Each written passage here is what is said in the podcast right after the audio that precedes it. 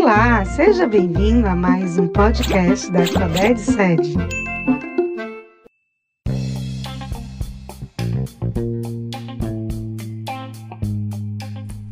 Olá a todos e todas, este é o Conexão Educação. Sejam todos bem-vindos e bem-vindas à nossa aula de artes.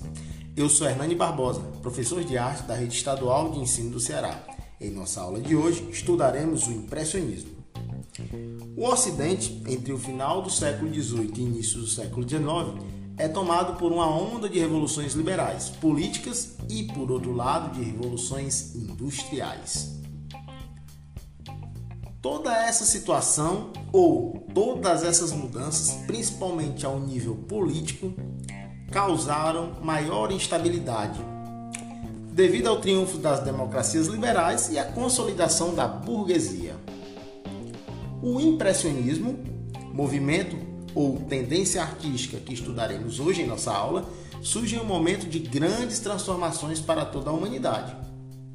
Surge nesse período a fotografia, o telefone, a eletricidade, inovações que transformam o mundo da pintura. A França apresentou o cenário ideal para o surgimento do impressionismo. Então, gente, para compreender um pouco das características dessa tendência artística na pintura, eu indico que vocês pesquisem o quadro de Claude Monet, Impressão Nascer do Sol. Garanto que vocês já devem ter visto esse quadro em algum dos livros de literatura ou história. As principais características do impressionismo são destaque para temas da natureza, especialmente as paisagens, valorização da luz natural, uso de cores decompostas e primárias, uso de sombras coloridas e luminosas, foco nos estudos dos efeitos óticos das ilusões, valorização pela pintura feita ao ar livre e não dentro dos ateliês. Essas são as principais características da pintura impressionista. Então, o impressionismo foi um movimento artístico que surgiu na França no século XIX. Foi um fenômeno artístico que criou uma nova visão conceitual da natureza, utilizando pinceladas mais soltas e dando ênfase à luz e ao movimento. As telas eram pintadas ao ar livre para que o pintor pudesse capturar melhor as nuances da luz e da natureza, diferente do que os artistas faziam nos períodos anteriores que nós já estudamos. Então, gente, a primeira exposição com obras impressionistas aconteceu em Paris, na França, no ano de 1874.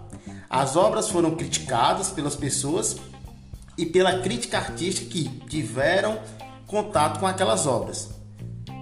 Para essas pessoas, para as pessoas desse período, do final do século XIX, aquilo tudo era um absurdo. Bem, fato é que o impressionismo revolucionou o mundo da pintura e também o mundo da música, já que nós temos música de concerto impressionista. Esse movimento deu início às grandes tendências artísticas do século XX. Então, os autores impressionistas não estavam mais preocupados com os preceitos do realismo, ou seja, de mostrar a realidade nua e crua, ou com as ideias da academia. A busca pelos elementos fundamentais de cada arte levou os pintores impressionistas a pesquisar a produção pictórica, não mais interessados em temas nobres ou retratar fielmente a realidade para criticá-la, mas em ver o quadro como uma obra em si mesma, ou seja, a arte pela própria arte. Bem, o impressionismo também chega ao Brasil e influencia artistas como Almeida Júnior, Timóteo da Costa, Henrique Cavalheiro e Vicente do Rego.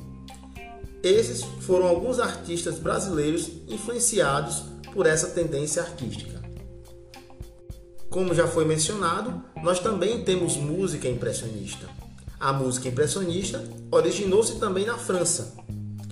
Foi uma reação à música do período romântico.